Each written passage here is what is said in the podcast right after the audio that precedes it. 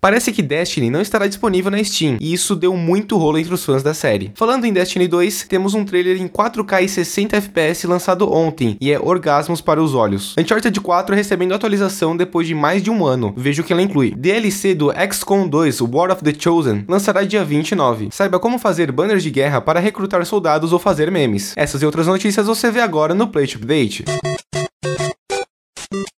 Olá gamers, meu nome é Victor Zelado dos caras do Play e bem-vindos a mais um Play Update, o programa diário que vai te atualizar nas notícias mais relevantes sobre o mundo dos games. Gostamos sempre de começar as notícias do dia com um trailer e hoje temos um muito especial para vocês. Destiny 2 lançou um trailer em 4K e 60 FPS, mostrando o gameplay do novo jogo e promovendo o Open Beta que estará disponível no final de agosto. O link do vídeo estará aqui na descrição. Se você não está sabendo como participar do Open Beta do Destiny 2, também deixaremos um link para o podcast de número 9, em que explicamos tudo direitinho de como entrar para o beta e começar a jogar assim que começar.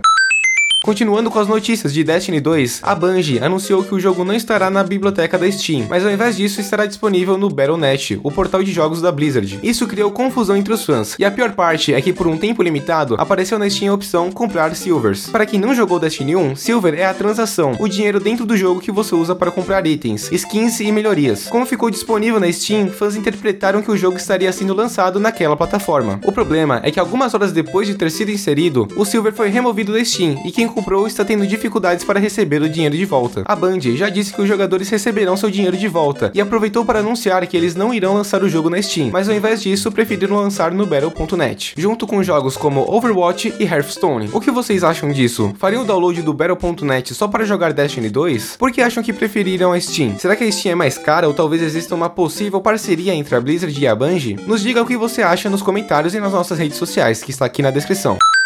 Se você gosta da série Uncharted, que é o meu caso, que eu não é que eu gosto, eu sou apaixonado por Uncharted, é simplesmente a melhor franquia de jogos da minha vida, sem exagero, vai ficar surpreso que Uncharted 4 irá receber um update no dia 22 de agosto. Mas de um ano depois de ter sido lançado, Uncharted 4 ainda não foi abandonado pelos desenvolvedores, mesmo depois de ter recebido a DLC A Thief's End. O jogo receberá um novo personagem, Azav, para ser jogado nos modos multiplayers e sobrevivência. Além disso, o modo sobrevivência será introduzido ao jogo com 100 novos níveis, introduzindo nunca vistos antes na série, criaturas novas e muito mais. Os jogadores que conseguirem derrotar os níveis também receberão itens que serão igualmente lendários. Se você achou que não ia voltar a jogar Uncharted 4, pense de novo.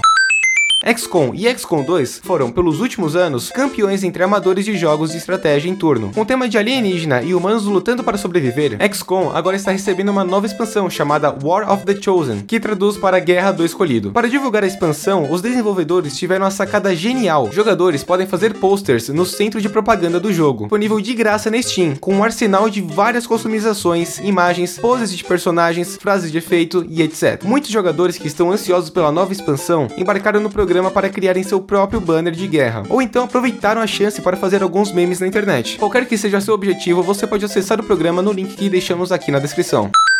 E agora, vamos falar sobre mais um convidado internacional da BGS 2017. Mas antes, peço para que você deixe o seu like, avalie nosso podcast no iTunes com 5 estrelas e acompanhe as nossas redes sociais. Os links estão aqui na descrição.